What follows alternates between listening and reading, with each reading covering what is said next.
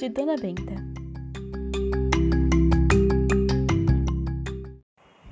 Nesse episódio, vamos aprender como é feito a farinha de mandioca e a farinha de polvilho.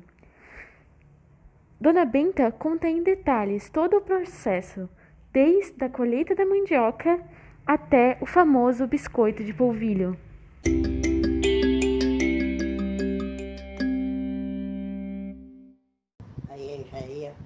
Arrancar mandioca, arrancar mandioca para fazer farinha.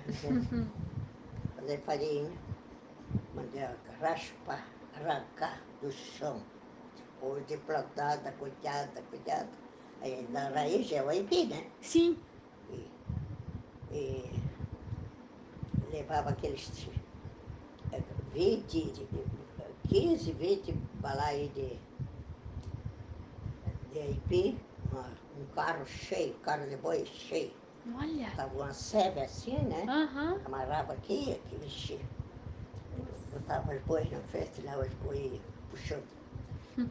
Chegava lá no engenho, despejava aquilo tudo, tinha que raspar um por um, raspar, raspar, raspar. Mas se rodeava de jeito assim. Sim. A gente raspava aquilo ali até umas 10 horas da noite, Uhum. estava pronto. Meu irmão estava. Aí tinha que cebar, né? É. Aí ia botar na boladeira, o boi ia andando assim, e a boladeira ia andando, e meu irmão ia empurrando aquela, aquela raiz Sim. de aipim, e a massa ia caindo embaixo. Uhum. Ali daquela massa tinha o tipiti. Tipiti é como se, não sei se tu conhece tipiti, Não. é como seja o balaia, uma balaia. Ah.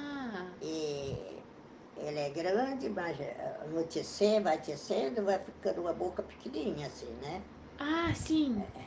Aí a gente enche de massa. Uhum. Enche é uma porção, não é só um, não. Uhum. Aí Enche de massa ali, um, o outro, bota na prensa. A prensa é um, uma, uma mesa grande, Uhum. De madeira grossa assim, bem grossa. E é tudo cortadinho assim, para a água da massa correr, vai saindo no tipitinho assim, vai saindo, vai apertando com, com o fuso aqui, fuso, apertando, apertando, apertando, e a água vai saindo, a água da massa, para ficar a massa depois seca para fazer a farinha. Sim. E vai apertando, apertando, até que o tipitinho é é desse tamanho fica assim fininho. Ah. Sai aquela água toda, corre lá fora. Aham. E, e ali, naquela água, a gente já tinha um coxo grande, que aquela água corria ali dentro, depois corria lá fora. Porque ali já vem, no, correr, no sair aquela água daquela massa do tipiti, saiu o polvilho. Ah. Tu sabe o que é polvilho, né? Sim. Que a gente faz broinha. Uhum. E então, ali se sai junto, o polvilho a gente não vê sair naquela água.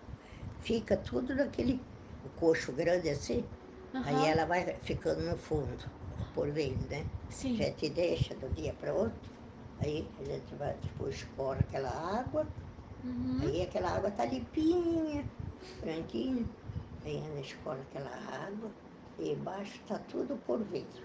Olha. Aí a gente, polvilho, a gente cava assim, parece queijo. Olha. Parece, parece queijo branco. Cava assim, né?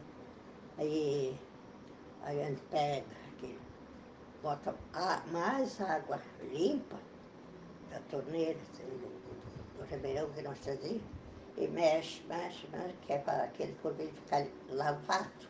Hum, sim.